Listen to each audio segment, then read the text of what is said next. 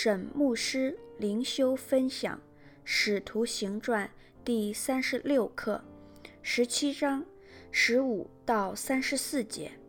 保罗在雅典的福音工作。经文：送保罗的人带他到了雅典，既领了保罗的命，叫希拉和提摩太速速到他这里来，就回去了。保罗在雅典等候他们的时候，看见满城都是偶像，就心里着急，于是，在会堂里与犹太人和亲近的人，并每日在世上所遇见的人辩论，还有伊壁鸠鲁和斯多亚两门的学士，与他争论，有的说。这胡言乱语的要说什么？有的说他似乎是传说外邦鬼神的。这话是因保罗传讲耶稣与复活的道。他们就把他带到亚略巴古，说：“你所讲的这新道，我们也可以知道吗？因为你有些奇怪的事。”传到我们耳中，我们愿意知道这些事是什么意思。雅典人和住在那里的客人都不顾别的事，只将新闻说说听听。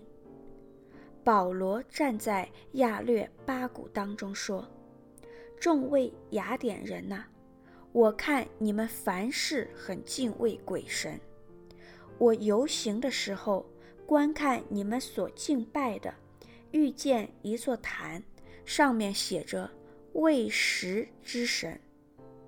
你们所不认识而敬拜的，我现在告诉你们：创造宇宙和其中万物的神，既是天地的主，就不住人手所造的殿，也不用人手服侍，好像缺少什么。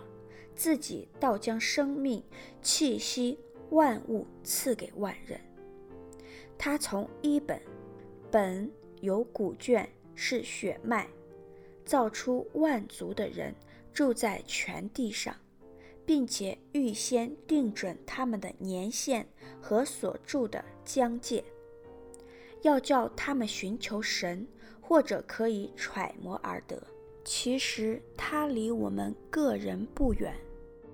我们生活、动作、存留都在乎他，就如你们作诗的，有人说，我们也是他所生的。我们既是神所生的，就不当以为神的神性像人用手艺、心思所雕刻的金银石。世人蒙昧无知的时候。神并不监察，如今却吩咐各处的人都要悔改，因为他已经定了日子，要借着他所设立的人按公义审判天下，并且叫他从死里复活，给万人做可信的凭据。众人听见从死里复活的话。就有讥诮他的，又有人说：“我们再听你讲这个吧。”于是保罗从他们当中出去了，但有几个人贴近他，信了主，其中有亚略巴古的官丢尼修，并一个妇人名叫大马里，还有别人一同信从。沈牧师灵修分享。这一段经文是向多神论、拜偶像者传福音的很好的范例，其中包括切入点，寻找与对方共同的话题，阐明彼此的不同，呼吁要信唯一真神。十六节，保罗在雅典等候他们的时候，看见满城都是偶像，就心里着急。主前三百多年，雅典在其高峰时期，曾经是世界政治、教育及哲学的中心。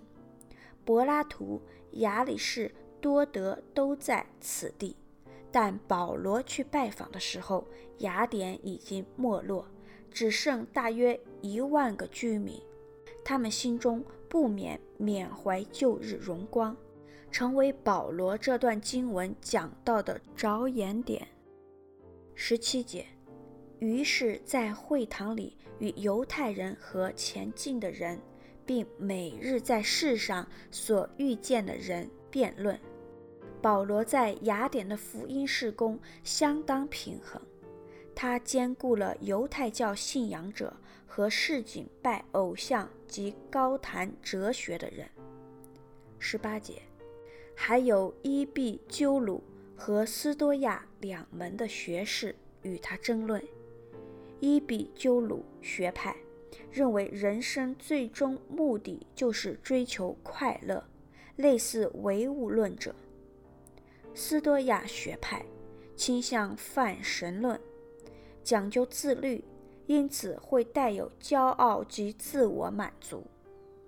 十九节，他们就把他带到亚略巴谷，说：“你所讲的这新道，我们也可以知道吗？”亚略巴谷是希腊文的音译，意思是一个巨大的岩石。它在雅典卫城的西北，雅典法庭也在亚略巴谷的空旷处开会。二十二到二十三节，众位雅典人呐、我看你们凡事很敬畏鬼神。我游行的时候。观看你们所敬拜的，遇见一座坛，上面写着“未识之神”。你们所不认识而敬拜的，我现在告诉你们。在这两节，我们可以看见保罗在雅典传福音切入的策略：一，不直接斥责拜偶像的人迷信；二。用你们凡事敬畏鬼神这种比较中性的词句来表达他的看法，而且把这当成传福音的切入点。对无神论者就没法这么说。三，你们所不认识而敬拜的，我现在告诉你们，这句话肯定了雅典人对神的追求。二十四到二十五节，创造宇宙和其中万物的神，既是天地的主，就不住人手所造的殿，也不用人手服侍，好像缺少什么，自己倒将生命、气息、万物赐给万人。保罗一方面肯定雅典人对神的追求，二十三节。一方面引进真神的观念，创造宇宙和其中万物的神的神是单数，表示只有一位神。希腊人相信多神，但也信宇宙被造。保罗借此先叙述彼此的共同点：宇宙被造。因为真神是天地唯一的主。真神赐人生命气息万物，所以真神就不用像雅典的诸神那般在诸殿中被供养。二十六节，他从一本造出万族的人，住在全地上，并且预先定准他们的年限和所住的疆界。这句话的意思是人类。包括了雅典人，由一个共同的祖先伊本而出，所以雅典人也应该信同一位神。神对人类各民族的发展有定规的时期及地土的界限。在亚略巴谷可遥望雄伟的神庙，雅典人缅怀过去光荣历史，难免感慨。保罗要雅典人明白，此乃神的作为。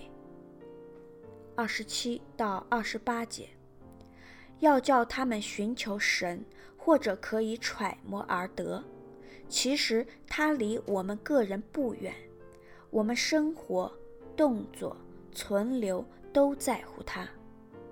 神借历史兴衰，要人思考，寻求神，而我们生活、动作、存留都在乎他。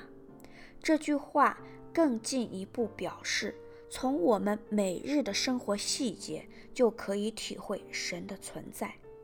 所以，神离我们个人不远。希腊神话中的神离人甚远。保罗此说有对比的作用。沈有方牧师写作，石木恩弟兄选曲，周小姐妹录音。